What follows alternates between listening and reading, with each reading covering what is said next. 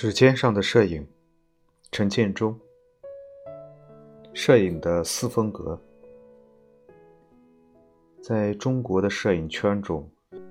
至少有两个日本摄影家是无人不知、无人不提的，一个是荒木经惟，另一个是森山大道。荒木的情色影像和森山的高反差街头抓拍，似乎成了他们的风格的象征。特别是荒木的情色摄影，几乎成了中国私摄影的参照系。对于荒木和森山由敬仰到模仿的现象，在中国的摄影人中，不是一两个单例的点缀，而是一种竞赛式的比较，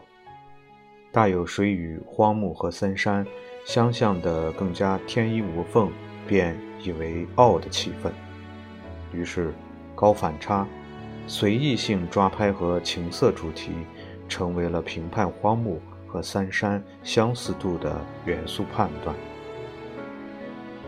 其实，荒木性格和生活背景的几个因素决定了他的拍摄风格和题材，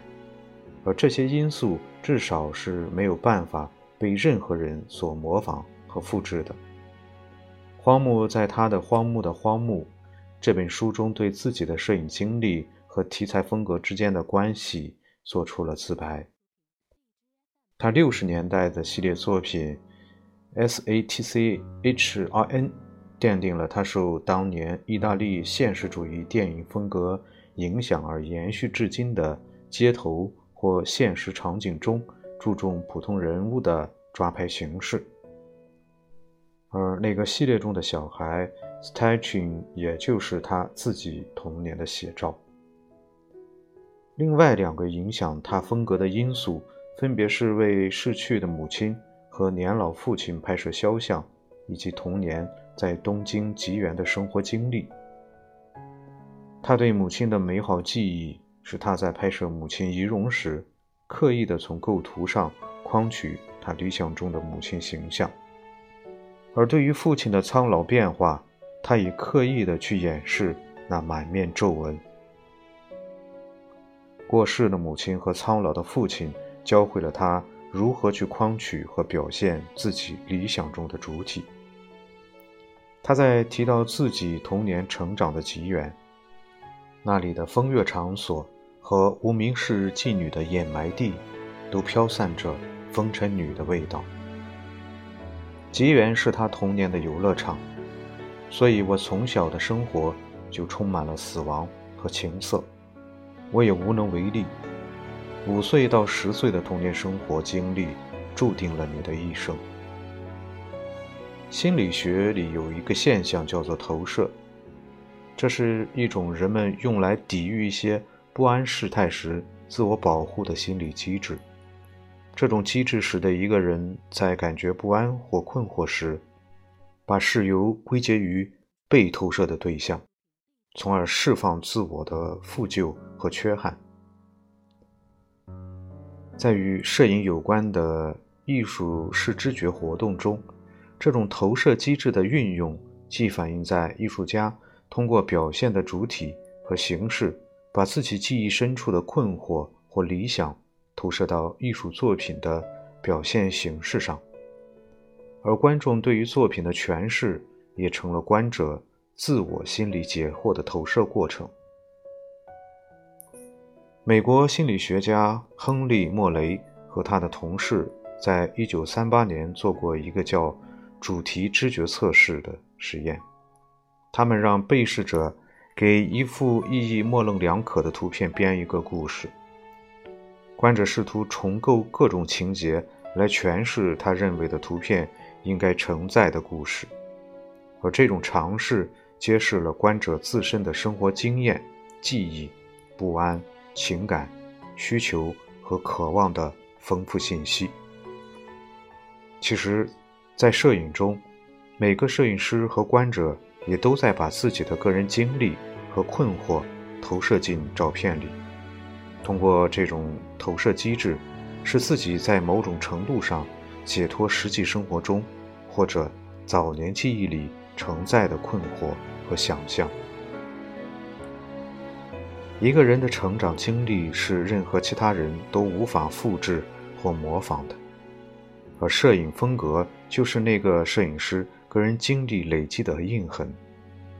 不同的经历留下不同的岁月留痕，经历的不可复制性，也就是风格的无法复制性。犹如花木的童年经历，特别是在极远的成长过程，一点一滴，都是他以后。对女性题材超乎极致表现的心理投射源，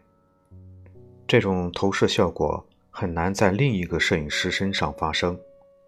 对于观者来说，如果对于艺术家的身世经历无所共鸣，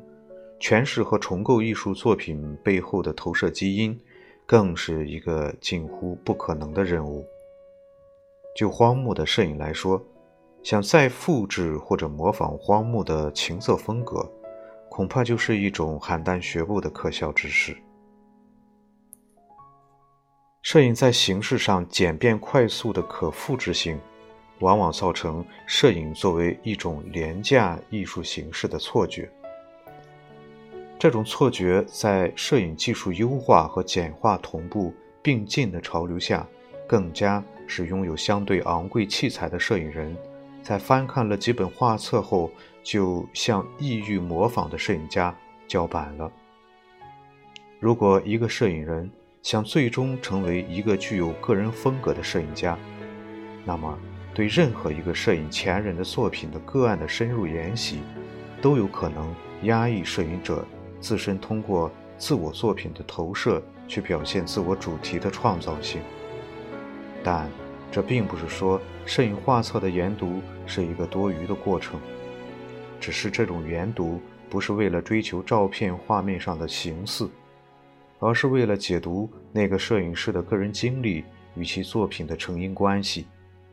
就像阅读任何一本书一样，为的是通过个案去解读现实社会的多元和复杂性，一个认知世界，从而丰富自我投射技巧的过程。摄影者在摄影作品中的个人投射，如果和观者的投射接近吻合，那么作品和作者就与观者形成共鸣。